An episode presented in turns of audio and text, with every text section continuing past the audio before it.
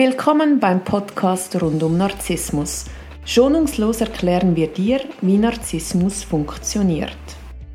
Wir, Martina Müller und Chris Övre vom Verein für Opfer von Narzissten, geben dir wöchentlich einen Einblick zu diesem Thema. Wir sind auch online für dich da.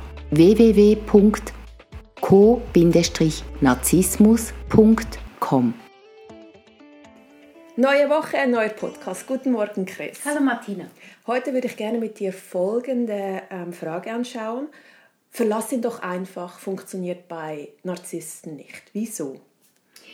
Es äh, funktioniert aus zwei Gründen nicht. Einmal, weil wenn man einen Narzissten verlässt, ist es schwierig. Und das Zweite ist, der Narzisst lässt sich nicht so einfach verlassen. Das sind zwei verschiedene Paar Schuhe. Also wenn ich einen Narzissten verlasse, dann äh, habe ich nicht nur den normalen Liebeskummer, der ja schon schwierig ist, sondern da kommt noch der kalte Entzug dazu, weil äh, man ist von einem Narzissten süchtig. Weil, weißt du, wenn, wenn das Umfeld das mitbekommt, wie übergriffig das ist, wie toxisch, dann hört man ja oft dann so, ja, aber sorry, wieso verlässt du ihn dann nicht einfach? Es ist doch so offensichtlich, was er oder sie mit dir macht. Und wenn ich kann ja nur von mir sprechen, dann dachte ich immer, also so einfach ist es dann auch wieder nicht. Ja, und ich möchte nochmals auf die Sucht zurückkommen. Also zum Beispiel ein Drogensüchtiger, der weiß ja auch, dass die Droge ihm schadet.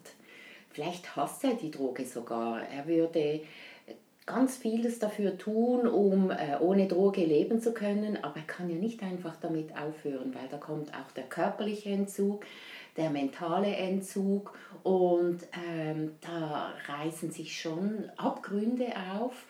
Äh, da muss man bereit sein, in die hineinzuschauen. Das ist grausam, also das fühlt sich an, als ob man sterben würde.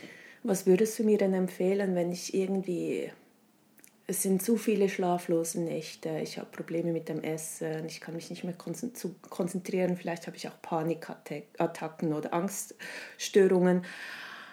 Und diese Beziehung ist einfach wirklich so toxisch und ich komme nicht davon los. Was würdest du mir raten? Wie schaffe ich es Schritt für Schritt, mhm. mich zu lösen? Also wir haben ja schon einen Podcast darüber gemacht, die fünf Schritte, um einen Narzissten zu verlassen, dass man sich eben gut äh, organisieren muss, gut planen muss, Geld auf der Seite haben, einen Ort, wo man wohnen kann, Freunde, die einen unterstützen oder wenn man keine Freunde hat, eine Selbsthilfegruppe und dann auch das No Contact, das ist ja so wichtig, weil sonst, das ist wie wenn man noch ein bisschen Droge nehmen würde, man kommt dann nie los. Also ich rate, obwohl es schwierig ist dazu, einen Narzissten zu verlassen, weil eine Beziehung mit einem Narzissten ist immer toxisch, ist immer zerstörerisch und es wird immer noch schlimmer.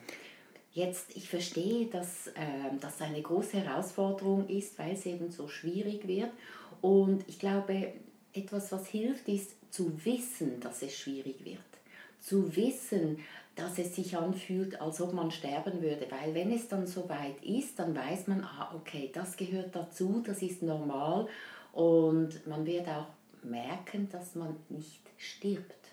Und was antworte ich all den Leuten, die sagen, ja, verlass ihn doch jetzt einfach.